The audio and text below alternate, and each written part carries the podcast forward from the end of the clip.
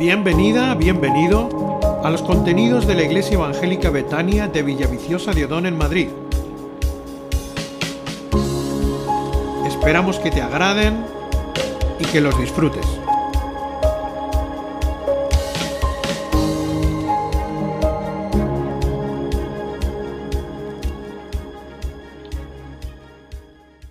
Cuando las emociones de la alabanza y de la adoración se van, la palabra de Dios permanece para siempre. Y a ella te puedes agarrar en todo momento. Y este es el momento en el que Dios quiere que tú recibas esta palabra para que te agarres a ella, para que para que la trabajes. Fíjate lo que te voy a decir hoy. Hoy es una palabra para darte trabajo, para que la no solo la medites en la mente, sino que la trabajes día a día. Siete verdades de la guerra espiritual. Lo primero que se te viene a la mente es decir, pastor, te has equivocado de día. Hoy es el día de los enamorados. Yo que venía aquí a escuchar una predicación del cantar de los cantares, mi amada es mía y yo de mi amado. Y pastor, tú me vienes aquí a hablar con una palabra de la guerra espiritual. Pero guerra, pero si es el día de los enamorados, ¿qué guerra? Permanecer enamorado es una guerra. ¿Tú eso lo sabías? Los cristianos pensamos que la guerra espiritual es solo las reuniones de oración y ¡ay, va! y chillar y va. ¿Qué va? El día a día es una guerra espiritual. El permanecer unidos es la mayor, una de las mayores guerras. Siete eh, A. Estamos, como ya sabéis, estudiando el ciclo de formación de obreros cristianos ISOM y estamos ya terminando el nivel 4. Hemos tenido muy, muy buenas enseñanzas. Hemos sido muy edificados en este nivel 4 de ISOM, I, I latina S-O-M. Entra en ISOM España y estudios ISOM España y tendrás información puedes comenzar también estos cursos. Bueno, vamos a compartir.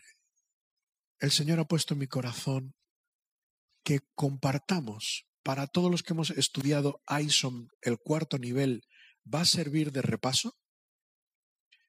Pero hay una enseñanza, esta es una enseñanza básica, fundamental, que necesitas te diría toma papel y boli, pero va a quedar grabado.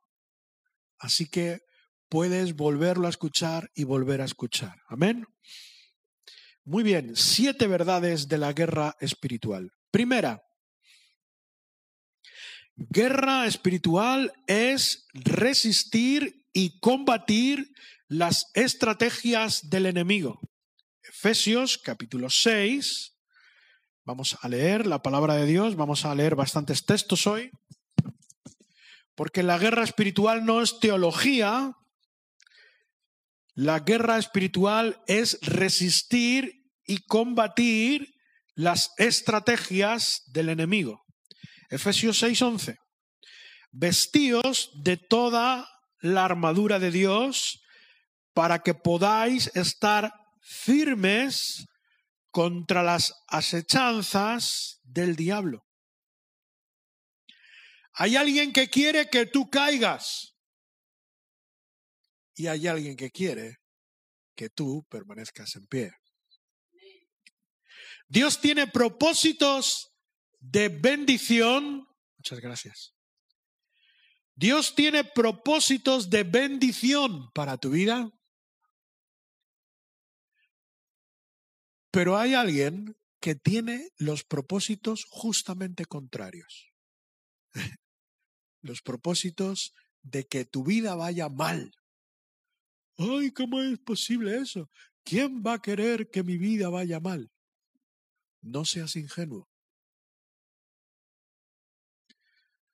Dios quiere que tu, vida, que tu vida vaya bien y que tengas bendición y que seas prosperado. Pero el enemigo de Dios quiere que todo en tu vida sea lo contrario. Él viene para robar, matar, destruir, dice la Biblia. Amén. Y yo sé que tú eso lo sabes. aleluya. Así que guerra espiritual, mira, guerra espiritual no es solo venir a la iglesia el domingo, ¿eh? O venir en la reunión de oración y orar. Oh, guerra espiritual es todos los días presentar resistencia y combatir a ese enemigo que quiere que la maldad entre en tu vida y que la maldad gane terreno en tu vida y arrastrarte del lugar de donde está la presencia de Dios. Y yo tú dirás, no sé, yo no siento toda esa guerra que tú dices, pastor. Me parece que te estás montando una película. Todo eso ocurre. Y tú lo vives. Aunque yo te lo esté escenificando. Cuando hablo de resistir, te estoy hablando de pensamientos. Hay pensamientos que vienen a tu vida que quieren alejarte de Dios. Y luego hablaremos de eso. Mira, guerra espiritual no es solo orar, que sí, pero también es resistir en los pensamientos, es ir en contra de toda estrategia del diablo. Mira, cuando hemos ofrendado a la iglesia en Honduras desde aquí, cuando tú has mandado una ofrenda a la iglesia de Honduras desde aquí para ayudarles, eso es guerra espiritual. Porque eso es enfrentarte a lo que el enemigo quiere hacer y está haciendo contra las personas. Y cada vez que tú te enfrentas a eso de cualquier manera, estás haciendo guerra espiritual. Amén. Así que eso, número uno, guerra espiritual es resistir y combatir las estrategias del enemigo. Número dos, son cosas básicas, pero que aprenderlas y llevarlas a la práctica es una gran ganancia. Número dos, las personas no son el enemigo. Efesios 6, 12 porque no tenemos lucha contra sangre y carne, sino contra principados, contra potestades, contra los gobernadores de las tinieblas de este siglo, contra huestes espirituales de maldad en las regiones celestes. Las personas no son el enemigo y debemos estar continuamente conscientes de esto. No nos enfrentamos a las personas, nos enfrentamos no a qué, sino a quién está detrás de las reacciones, de las actuaciones de todas esas personas. Hay muchos momentos en tu vida y en mi vida que alguien te hace daño. ¿A ti nadie? ¿Nadie te ha hecho daño nunca? Ah, vamos a ver. A quien no haya recibido una puñalada por la espalda en la vida, que levante la mano. Yo no sé, pero aquí no ha levantado nadie la mano. Todos hemos recibido desengaños, heridas, circunstancias que nos han causado dolor. ¿Y cuál es la primera reacción? fulanito de tal, no lo dices así, pero lo piensas en tu mente, fulanito de tal, no te voy a hablar nunca más, porque tal, porque siempre la reacción es pensar que nuestra pelea es contra personas, mi jefe, mi jefe es un desgraciado, que tal, no sé qué, no sé cuánto, el que, el del coche que se atraviesa, si es que te cogería y te... ¿No te das cuenta que siempre nos lleva a enfocarnos contra las personas. Y yo te digo, no. La Biblia te dice, no, piensa más allá. Tienes un enemigo que no lo ves con tus ojos, pero que está ahí y que quiere destorotarte, que quiere trastornarte, que quiere confundirte contra ese. Y todas sus huestes es contra quien estás peleando. Y entonces tienes que ser sabio. Y entonces cuando tú ves esa circunstancia, decir, primero, amar a la persona. Si yo, yo ya, yo ya veo, yo sé que lo que hay detrás, quien hay detrás es quien me quiere fastidiar. No yo no tengo nada contra ti, sino contra esta situación. Y me voy y la voy a vencer en el nombre de Jesús. Amén. Así que, porque ahora quiero que todas estas cosas que son básicas afectan a tu presente, a tu pasado, a tu presente y a tu futuro. ¿Queda algo del pasado en tu vida? ¿Tienes algún enfrentamiento? A ver, personas a las que has puesto la cruz en el pasado en tu vida. Pepito Pérez, tachao. Fulanito de tal, en la vida. ¿Cuánto? ¿A cuántos has puesto la cruz? Te has equivocado. La cruz es la que tenemos que enseñar al enemigo. La cruz de Jesucristo. No hay más cruces. Aleluya. No peleamos contra personas, sé inteligente, sé sabio, date cuenta de lo que hay detrás y podrá y así das el primer paso para vencer. Amén. Porque dice la Biblia las acechanzas. Mira, son ¿quién hace una acechanza? La energía eléctrica, tú ves que la energía eléctrica hace una configuración contra ti, no son fuerzas impersonales. Quien hace una acechanza es alguien que tiene pensamiento, es alguien que tiene una personalidad. ¿Vale? Así que detrás de ti hay alguien que tiene una personalidad, que piensa, que elabora estrategias para que te vaya mal la vida. Pero hay alguien que también tiene una personalidad, que tiene estrategias, pero que pesar, y además de todo eso, tiene todo el poder. Amén. Uf, wow, esto es importantísimo. Uy, ya me, me parezco a los pastores que dicen wow cuando dicen una cosa, ¿eh? Ay, Señor. Tercera verdad sobre la guerra espiritual. No existe neutralidad. En esta guerra no hay territorio neutral. Tú vives en este mundo y no puedes decir, mira, vale, pero yo soy una persona de paz. Yo a mí no me gustan las guerras. No me quiero meter en esta guerra. Que gane el que tenga que ganar. ¿Dónde hay un territorio neutral? Yo me voy a una Suiza espiritual. ¿Dónde está la Suiza espiritual? No existe. No existe ninguna Suiza espiritual. Jesucristo dijo, Mateo 12:30, cuando le preguntaron en el nombre de quién hacía estas cosas, hablando del mundo espiritual. Y en ese contexto, Jesucristo dijo, el que, Jesús dijo, el que no está conmigo, contra mí es. Y el que conmigo no recoge, desparrama. No hay un terreno neutral. O estás en el bando de la luz, o por eliminación estás en el bando de las tinieblas. Y no hay camino intermedio. Amén. No hay terreno neutral. Aleluya. No hay terreno neutral ni en el tiempo desde que el diablo se declaró en rebeldía contra Dios hasta que el diablo sea atado eternamente y echado al lago de fuego, como dice la Biblia, por Dios.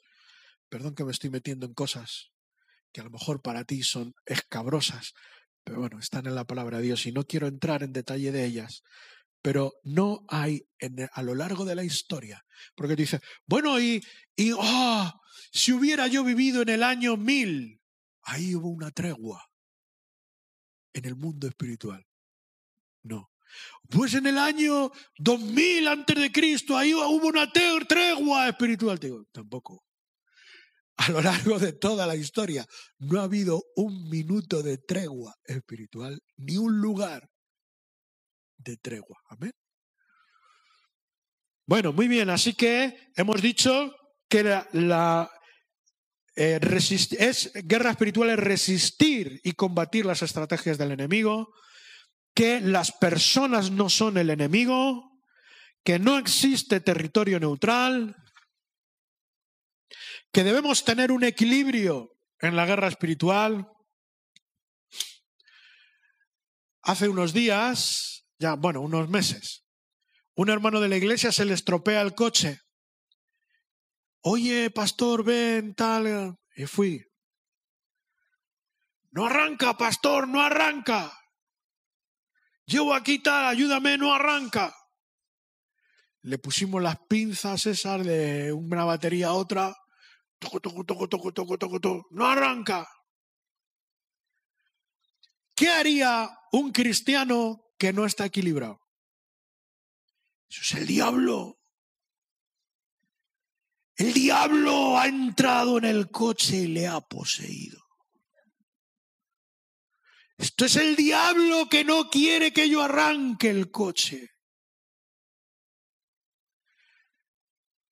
Menos mal que yo no... ¿eh? Pero vino, llamamos al técnico de la grúa y vino con un coche. Y un cristiano no central le diría, no, no, si no lo va a poder usted arrancar. No arranca porque el diablo lo tiene parado. Pero claro, eh, vino el técnico del, del coche y sacó un spray que era, que era gasoil, pero en spray. Lo metió por un sitio de fuera, yo quedé alucinado. Lo metió por un sitio de fuera del motor y dijo, ¡de ahora! Hizo, esa es la bomba del gasoil. A veces no es el diablo el que está detrás de todo en tu vida, a veces es la bomba de gasoil. Y no hay más. ¿Entiendes? O sea, no le eches la culpa al diablo de todo en tu vida, porque no tiene la culpa de todo. Hay algunos que culpamos al diablo de todas las cosas en nuestra vida y él se pone muy orgulloso y dice, mira, yo hay cosas que hago y hay cosas que no, pero mira, qué bien. me, la, me la apunto. El diablo no está detrás de todo. Ese es un lado por el cual no nos equilibramos. Pero ¿sabes cuál es el otro lado del péndulo? No, no, no. Yo, a mí no me hables ni de, yo no, no, a las cosas estas de la guerra espiritual yo no le doy importancia. Eso no tiene importancia. Eh, no hay que hablar. De las cosas estas de la guerra espiritual no hay que hablar, no hay que pensar, porque sabes una cosa, si no le hacemos caso al enemigo, se va, ya se irá. ¿Tú te lo crees eso? Son los dos lados, los dos extremos en los cuales no tenemos que estar. Ni en el extremo de que todo lo hace el enemigo y, y hay demonios por todas partes. Y el diablo está y tu mujer no te ha hecho bien la paella y dices, eso es el diablo. Que se mete. Diablo que no. Ni por el otro lado, es decir, no. No, necesitamos, necesitamos saber, necesitamos conocer. Porque si tú estás en medio de una guerra y te dices, no, yo a esto de la guerra no le doy importancia. Tú imagínate, ¿tú has visto películas de guerra? ¿Eh? Y tú estás en el frente de en el frente en el frente de batalla y tú llegas al frente de batalla allí y te dice el último dice, "Oiga, no pase usted de aquí para allá que de aquí para allá, que allí está el enemigo. Dice, no, no pasa nada. Si no hay ni que hablar ni que pensar en estas cosas de la guerra. Entonces allá que vas tú y te ven los del enemigo y dice, ¿y ese memo para dónde va? Y hacen ¡pum! y dice, ¡ala! Se acabó. ¿Lo entendemos? Así que ni una cosa ni la otra, el equilibrio. Amén. Cuatro, el equilibrio. Cinco, orar en el Espíritu es muy importante. Orar en el Espíritu muy importante. Romanos 8, 26, 27. Romanos 8, 26, 27. Y de igual manera, el Espíritu nos ayuda en nuestra debilidad. Pues qué hemos de pedir como conviene, no lo sabemos. Pero el Espíritu mismo intercede por nosotros con gemidos indecibles. Mas el que escudriña los corazones, Dios, sabe cuál es la intención del Espíritu, porque conforme a la voluntad de Dios, intercede por los santos. Mira, en, en todos los días, tú y yo estamos en guerra espiritual. Todos los días, queramos o no. Eso ya lo hemos aprendido. Pero esto de la guerra espiritual es, más complicado que la guerra de tiros. Porque no funciona siempre igual. Tú en la guerra de tiros coges una escopeta y así, el enemigo de ¡pum! ¡pa! Funciona siempre igual. Pero en la guerra espiritual no. Mira, en la Biblia, Dios envió a Gedeón para pelear con 300. Pero no todas las guerras se pelean con 300. Jonatán y su escudero eran dos y Dios les envió a pelear contra un ejército, dos. A veces la pelea es con 300 y a veces es con dos. A veces tienes que atacar para conquistar y a veces tienes que permanecer en espera. Es más difícil de lo que parece, que sí? Y tú dirás, pastor, me lo estás complicando. Entonces, ¿esto cómo va? ¿Cómo va? ¿Tengo que ir para adelante? ¿Tengo que esperar? ¿Tengo que coger a cinco o tengo que ir solo? ¿Tengo que ir ahora? ¿Tengo... ¿Cómo va? ¿Cómo va esto de la guerra espiritual? Pues yo te digo, tienes que orar. La Biblia dice, tenemos que orar y orar en el Espíritu, porque es el Espíritu el que nos va a guiar y nos va a decir, para adelante, para atrás, espera, saca la espada, ahora. Es el Espíritu Santo el que nos guía. Para, para pelear la batalla espiritual es imprescindible la oración en el Espíritu. Amén. Muy bien. Pues vamos a avanzar porque tiene una cosa buena. El foco este no me deja ver la, el reloj. Así que si, si termino a las tres es culpa de los focos estos, ¿eh? Porque no sé por qué hora voy. Seis. Bueno, seis de siete, ya estoy casi terminando, ¿eh? Seis. Oh, es que ahora viene lo que es todavía más bueno. La iglesia abre y cierra puertas. Mateo 16, 18. Mateo 16, 18. Jesús habla con Pedro, pero le da un mensaje que es para Pedro y para la iglesia. Mateo 16, 18. Y yo también te digo que tú eres Pedro, y sobre esta roca edificaré mi iglesia. Pero ahora viene esta segunda parte. Y las puertas del Hades no prevalecerán contra ella. Las puertas del Hades no prevalecerán contra ella. Mira, antes, ¿dónde estaban las puertas? Antes vivían en ciudades amuralladas. Bien, tu vida y mi vida es como una ciudad amurallada y tiene una puerta. Y la, esa, el lugar de la puerta es el lugar donde se salía a recibir a los que llegaban y a despedir a los que se iban, ¿verdad? Y en la puerta era el lugar donde se hacían las transacciones comerciales.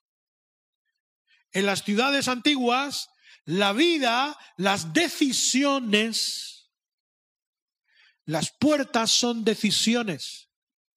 Las decisiones se tomaban en las puertas.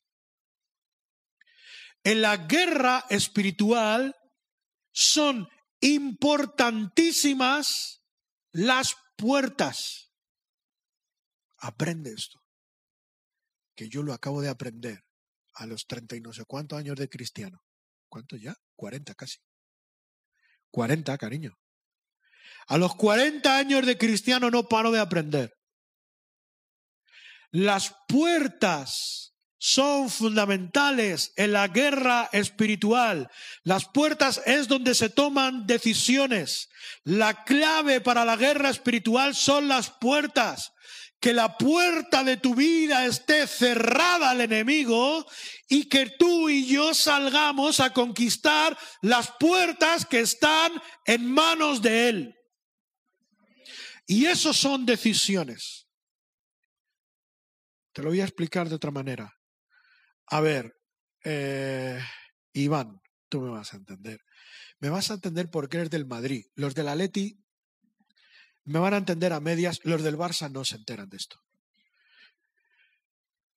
En un partido de fútbol, te voy a preguntar, ¿qué es más importante, defender o atacar? Es una pregunta medio trampa, ¿eh? En un partido de fútbol, ¿qué es más importante, defender o atacar? ¿Tú qué piensas? habla fuerte que yo te, yo te, yo aquí lo declaro. Para ganar hay que atacar. ¿Tú crees que es más importante ganar, eh, atacar que defender? Eh, ¿Tú eres gallego o de dónde eres tú? Eres de Madrid. No me ha aclarado mucho. La pregunta es que en un partido de fútbol, que entre comillas es como una, un combate entre dos bandos, ¿qué es más importante, atacar o defender? Es igual de importante atacar que defender. Porque si yo ataco y meto tres goles en la portería contraria, pero no defiendo y en la mía me meten cinco, ¿he ganado o he perdido? He perdido. Así que en la batalla espiritual es igual. Es igual de importante defender que atacar. Hay que, hay que defender y hay que atacar. Y en la, esta guerra espiritual, que es la guerra que el enemigo tiene contra los creyentes y contra todas las, todas las personas de la humanidad, ¿qué es defender? Hemos dicho que las puertas son decisiones. Así que, ¿qué es defender? Cerrar las puertas. Dice Efesios 6:13, resistir firmes. La defensa, la zona de guerra ¿Cuál es la zona de guerra? Nuestros pensamientos. Mira, 2 Corintios 10, 3, 5. Estamos hablando de cerrar puertas al enemigo, ¿vale? Cerrar puertas al enemigo. 2 Corintios 10, 3 al 5.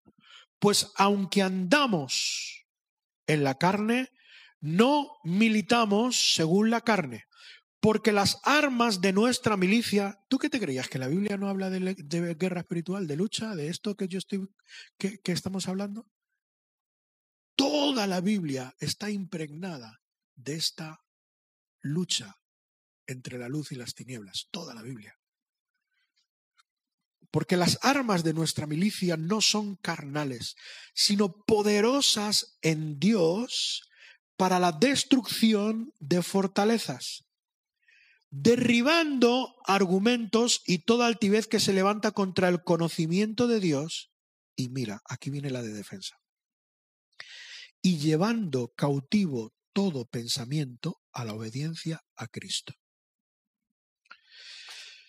Efesios capítulo 6, cuando habla de esto, dice que tenemos que levantar el escudo de la fe para detener los dardos que nos envía quién? El maligno. Así que, ¿qué son esos dardos? Y apuntan a la mente. Levantar el escudo para que no nos entren esos pensamientos y esas mentiras que el enemigo nos manda como, como dardos. Te hace. A ver si se te mete aquí. Porque como un dardo de esos pensamientos del enemigo nos entra en la cabeza, ya nos crea un problema más grande de lo que tú te piensas. ¿Y qué tipo de pensamientos son esos? Pensamientos de inferioridad. Yo no valgo nada. Yo no sirvo para nada. Mira, en la iglesia no valgo nada. En el trabajo tampoco. Mi jefe me echa la bronca con razón porque soy muy torpe. Tienes un... te, te entran, dejas que te entren pensamientos de inferioridad. Con razón, con razón mi mujer me dice que soy medio tonto, si es que soy medio tonto. Dejas que te entren pensamientos de inferioridad. La guerra contra el enemigo, este es el campo de batalla, aquí dentro. Este es el campo de batalla. Él ataca aquí. Tenemos que levantar el escudo de la fe. Tenemos que poner la palabra de Dios por delante. No. Yo soy de Madrid, yo tengo el otro problema, que me creo muy listo, porque soy de Madrid. No tengo pensamientos de inferioridad, los tengo de... ¿Cómo tengo aquí yo? De orgullo. Como decía Costadeir, a los, pastores, decía, a los pastores de Madrid hablaban nuestras mujeres, dice, las mujeres les tenéis que pinchar el globo. Yo mi problema lo tengo por otro lado. Pero pensamientos de inferioridad, pensamientos de orgullo. Si es que yo valgo tal. Pensamientos de inferioridad, pensamientos de orgullo, pensamientos de condenación. ¿Te pasas la vida arrastrado por el suelo? Es que soy un pecador. Si es que toda mi vida va a ser igual. Si es que no se puede hacer nada conmigo. El diablo hace lo que quiere conmigo y nunca voy a levantarme. Pensamientos de condenación que te tienen arrastrado. Vienes a la reunión del domingo ya derrotado. Los novios, ¿para qué decir los novios? No quiero entrar en eso. Ves a los novios venir en condenación porque el diablo les tiene engañados a los dos. Pensamientos de lujuria, problemas y trastornos relacionados con la sexualidad, con la lujuria. Pensamientos de incredulidad. No crees que Dios vaya a hacer algo contigo. Dios hace cosas con los demás, pero conmigo no. Eso te lo dice el diablo. Es un dardo. Eso pasa con los demás, hombre. Que encuentren trabajo, eso son los demás, tú no. Las cosas estas de los milagros y las cosas estas de que Dios se mueve, eso es con los demás, contigo no. Todos esos dardos te vienen. ¿Eh? Bueno, así que puertas cerradas, puertas cerradas en nuestra mente al diablo, amén. Hay que dejar nuestra portería a cero. Porque cuando viene, se ríe eh, el hermano que es de la Leti. Se ríe el hermano porque es de la Leti, porque es que la Leti siempre con Simeone, siempre la defensa siempre está a cero. Siempre, siempre defensa, defensa, es por Simeone. Nosotros tenemos que la guerra espiritual en nuestra vida comienza manteniendo mi portería a cero, mi puerta cerrada. Y las puertas son decisiones. Se cierran por decisiones. Son decisiones de no permitir que ese pensamiento entre. No, Señor, yo tomo la decisión de creer la palabra de Dios. Yo soy lo que soy en Dios. Ninguna condenación hay para los que están en Cristo Jesús, los que no andan conforme a la carne, sino conforme al Espíritu. Y ahí vas peleando, peleando, peleando en tu mente con la palabra de Dios, parando los dardos del diablo. Y, mantiene, y no te entra ni un gol, ni un dardo, y mantienes tu, tu portería a cero. Eso es pelear. Esa es la pelea. Portería, puerta cerrada. Pero no solo eso, Jesucristo dijo, id y haced discípulos. ¿Cómo hay que salir? Hay que salir y en el nombre de Jesús abrir las puertas que tiene el diablo bajo su dominio, bajo su control, bajo su influencia. Amén. ¿Y, y cómo vas a ir allí? Señor enemigo, ¿tú, tú te piensas así? Como los chistes de Gila. ¿Llamas por teléfono? Hola, es el enemigo. Aquí estoy. ¿Tú crees que tú vas a pelear a la puerta del enemigo con el teléfono? ¿eh? Hola, aquí estoy. No. ¿Cómo hay que ir a conquistar las puertas del enemigo? Pues mira, te viene más después. Mateo, hemos leído Mateo, Mateo 16, 18, pero ahora vamos a leer Mateo 16, 19, porque ahí dice cómo tenemos que pelear y ir en ataque. Mateo 16, 18, 19. Dice, las puertas del Hades no prevalecerán contra ella, y a ti te daré las llaves del reino de los cielos.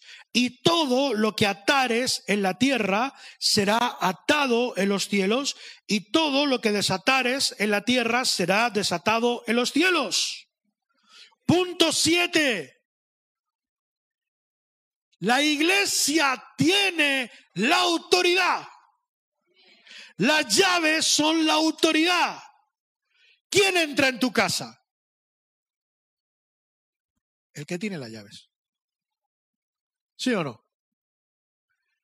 Bueno, ahora en España entran sin tener llaves. Está el, el movimiento Ocupa este que...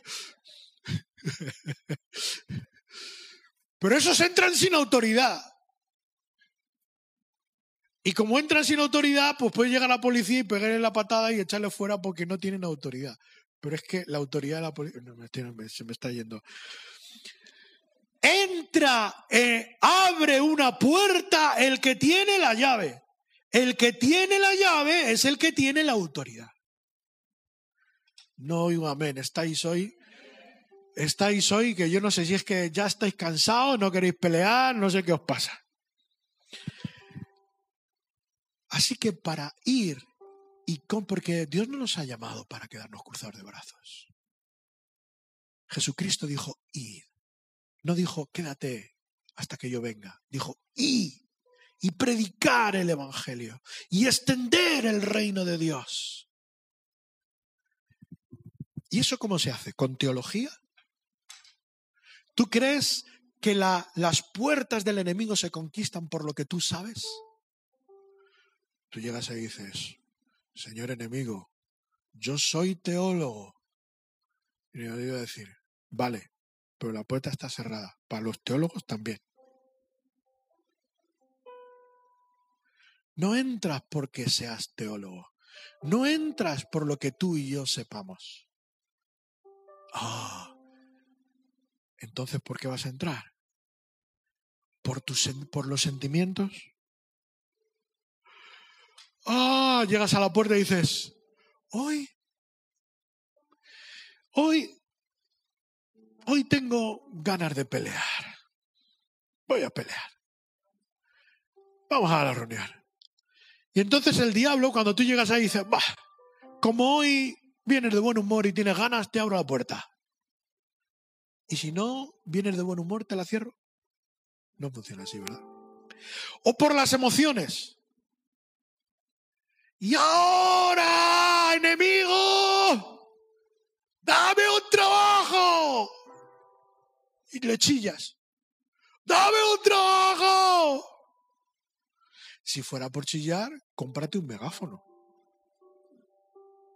Muy grande. Porque si abres la puerta chillando, vamos a un estadio. ¡Oh! ¿Tú crees que es por chillar? Entonces, ¿cómo se abren las puertas? Con las llaves. Y la llave es la autoridad. Y la autoridad no tiene que ver con emociones, con sentimientos, ni con lo que tú sepas. Es un asunto legal.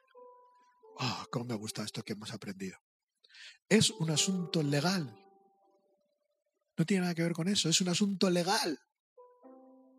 Como el matrimonio, como la ciudadanía. Pusimos un ejemplo que está bien. Una persona de España, por ejemplo, quiere entrar en Israel. Yo. O tú. Y entonces vamos, hacemos el viaje y dice, yo voy a conquistar la puerta de Israel. Y voy a llegar allí a que me abran la puerta y a conquistar la puerta de la frontera de Israel. Muy bien. Entonces llegas allí, coges el avión, compras tu billete, andas y vas a conquistar esa puerta del enemigo, que esa puerta puede ser una familia, una situación, una persona, algún de tu propia vida. Decides ir y conquistar cualquier cosa que esté bajo influencia del enemigo. Y te haces el viaje y vas allí y en la puerta te viene el policía de fronteras. Y tú llegas al policía de frontera y dices, buenos días, señor.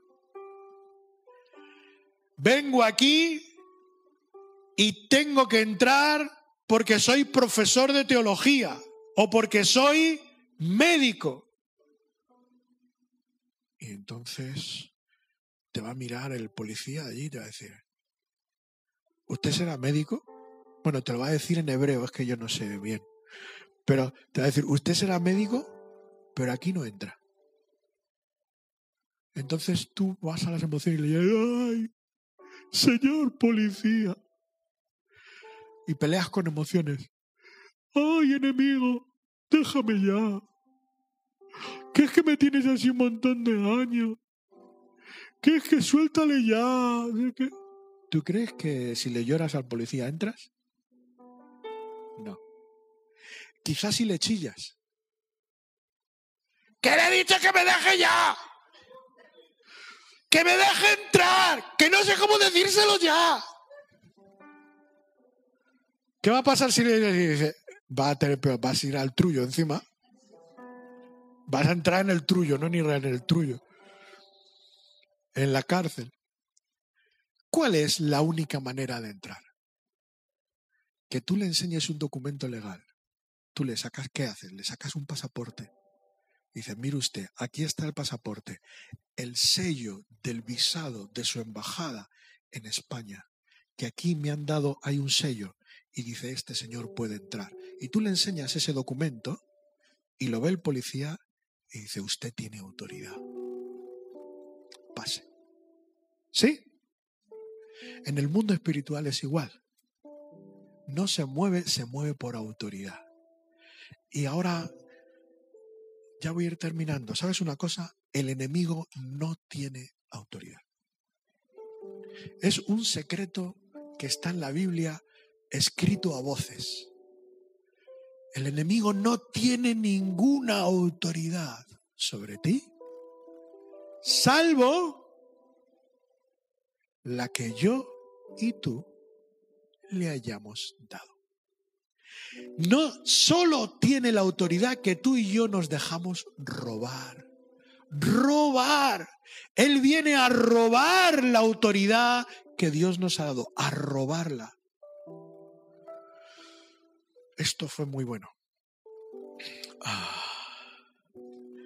Mira, te lo voy a hacer un breve esto histórico. Dios dio autoridad al hombre y a la mujer. Y vino el enemigo con esa voz de la serpiente. Y sabes, eso hablaré otro día, las estrategias del enemigo, ¿vale? Eso hablaré otro día, hoy no me da tiempo. Y con sus estrategias mintió, confundió a Adán y a Eva. Con que Dios te ha dicho, no, el que miente es Dios. ¿Me has oído? El que miente es Dios. Eso no es verdad.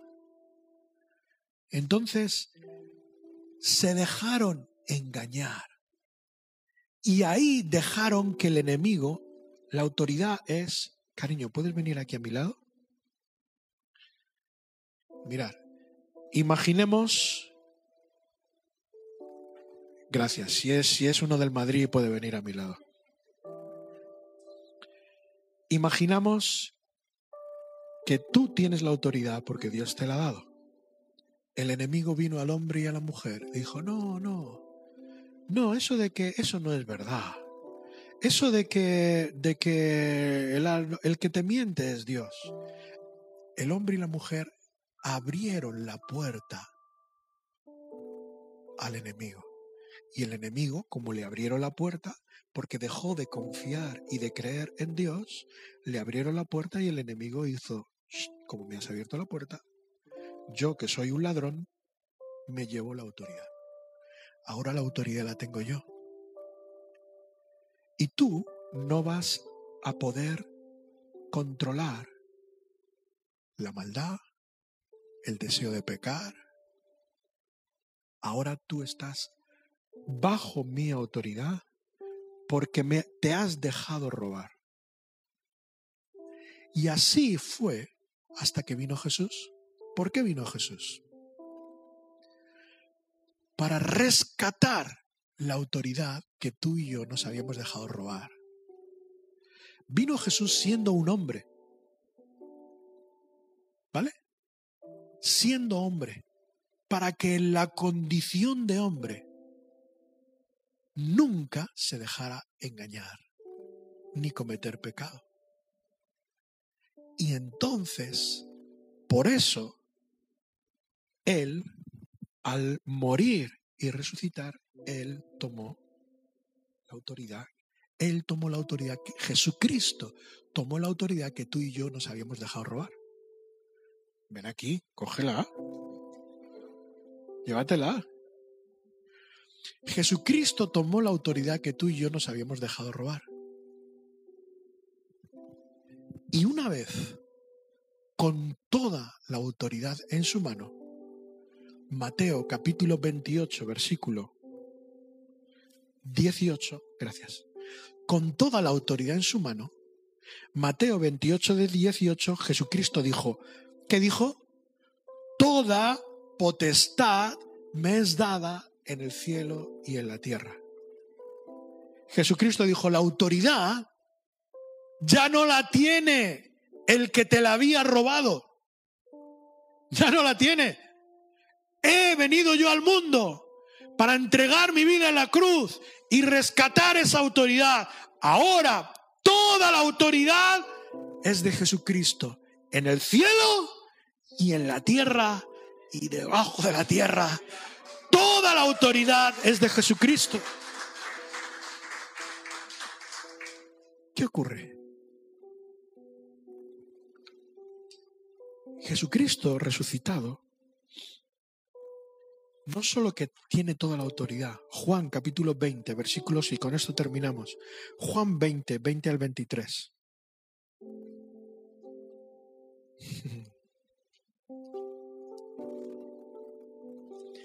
No solo que Jesucristo tiene la autoridad, sino que te envía con su autoridad. Juan 20, 20 al 23.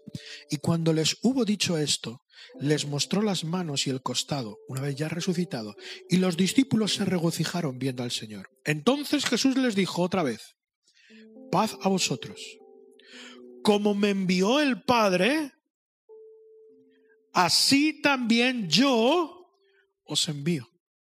Y habiendo dicho eso, es decir, no vamos a conquistar las puertas del enemigo sin autoridad. Vamos enviados por Jesucristo, que es el que tiene toda la autoridad. Así que llegamos a Él con un documento legal, que es la palabra de Dios. ¿Cómo rechazó Jesucristo al enemigo cuando le tentó? Escrito está. Hay un documento legal que es la palabra de Dios.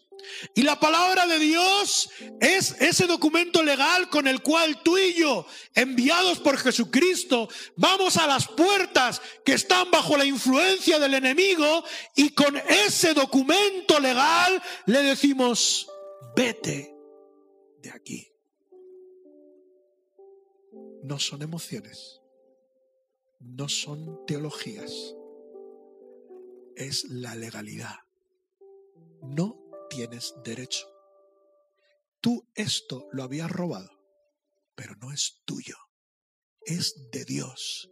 Porque todo lo que hay en el cielo y en la tierra y debajo de la tierra es de Dios. No tienes ningún derecho. Y en el nombre de Jesús vengo a tomar esa autoridad que tú te piensas, que tú te habías tomado en la vida de mi hijo, de mi hija, de mi marido, de mi mujer. En mis circunstancias, cualquier ámbito de la vida, tienes autoridad. Legal. Porque Jesucristo la ganó, la, re, la volvió a retomar. Y ahora Él te la da. Dice, y habiendo dicho esto, sopló y les dijo, recibid el Espíritu Santo. A quienes remitiereis los pecados les son remitidos, y a quienes se los retuviereis les serán retenidos. Amén. Siete verdades. Hemos hablado de lo que es guerra espiritual, es combatir las estrategias del enemigo. Primera, las personas no son el enemigo, te lo recuerdo. No existe neutralidad, estás en guerra, quieras o no quieras. Mantengamos un equilibrio. No salgas de aquí pensando que el enemigo está detrás de cada calle que tú cruces. ¿Vale? Tengamos un equilibrio, pero demos importancia a la guerra espiritual, la importancia que tiene. Orar en el Espíritu para ser guiados. La iglesia es la que abre y cierra las puertas. Hemos hablado de las puertas, defender y atacar. Y hemos hablado de las llaves. La autoridad la tiene la iglesia. Amén. Gloria a Dios. Os he dicho que, que Dios nos iba a dar trabajo hoy. ¿eh? Era una palabra de trabajar. Así que es una palabra de ponerla en práctica, de trabajar. Ya os veo, ya os veo a todos peleando con unas armas nuevas. Ahora cuando empieces a pelear a partir de hoy, el enemigo va a decir, wow, este, este ahora ha aprendido, dice, ahora me arrea, dice, ahora ha aprendido a pelear. Amén, amén. Vamos a pelear, vamos a cerrar puertas, vamos a abrir puertas, vamos a tomar autoridad en el nombre de Jesús. Amén.